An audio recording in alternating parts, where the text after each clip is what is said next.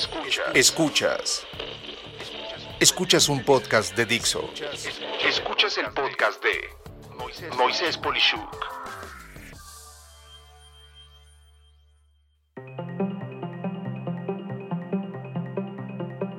¿Tus competidores son realmente tu competencia?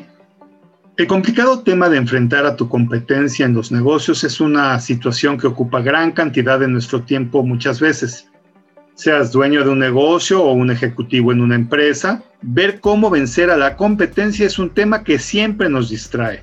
Sin embargo, tengo algunos puntos clave que comentar antes de siquiera abordar si se puede o no vencer a la competencia, cómo hacerlo y si de verdad existen métodos concretos para lograrlo.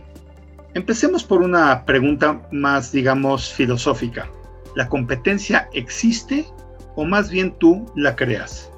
Para este punto, puede que creas que estoy loco, pero piénsalo bien. Toda empresa está basada en una misión, que es la frase que la impulsa cada día a motivarla a efectuar lo que hace. Tiene objetivos que permiten medir cómo hacer lo que tiene que hacer para lograr su misión y tiene estrategias para que cada objetivo se logre. Para cada estrategia hay una serie de procesos que permiten que esas estrategias sucedan.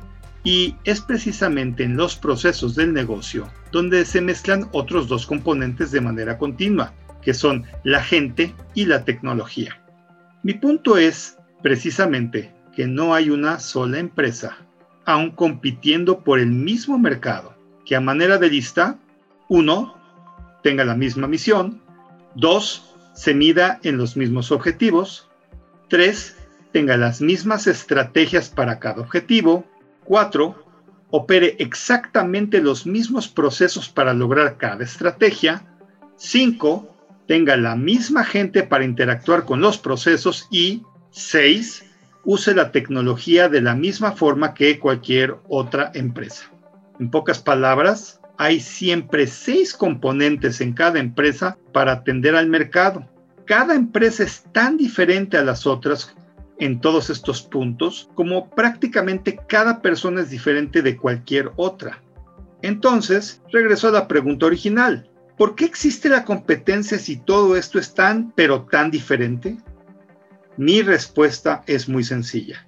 La mayoría de las veces las empresas olvidan o no le dan peso a su misión por consecuencia, sus objetivos son desconocidos y vagos. Cuando los objetivos son débiles, las estrategias para lograrlos, si siquiera las hay, son muy malas. Y los procesos para esas estrategias muchas veces han sido heredados sin siquiera contemplar la realidad actual o incluso las personas se han vuelto los procesos.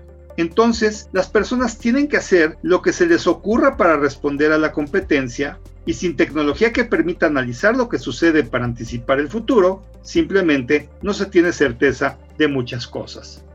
¿Qué pasa entonces?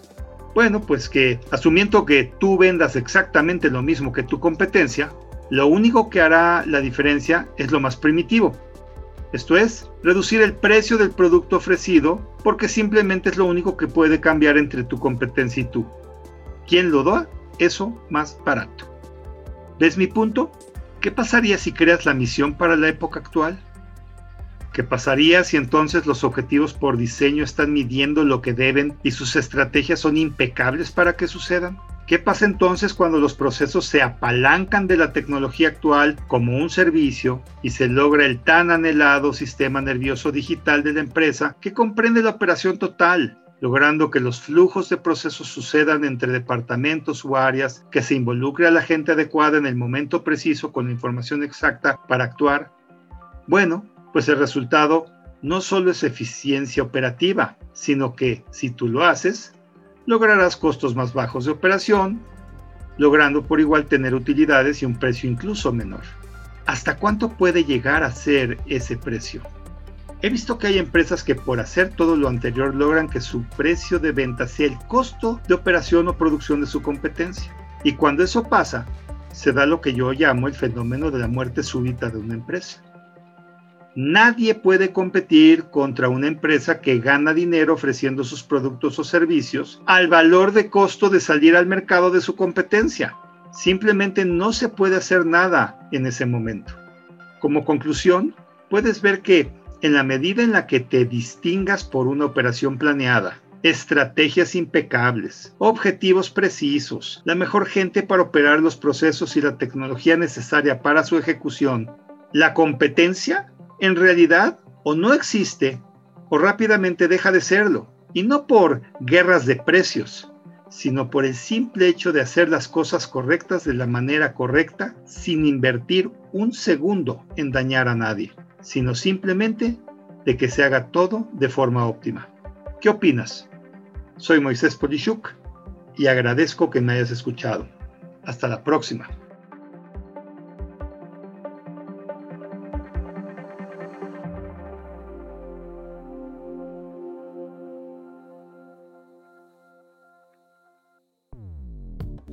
Dixo presentó el podcast de Moisés Polishuk.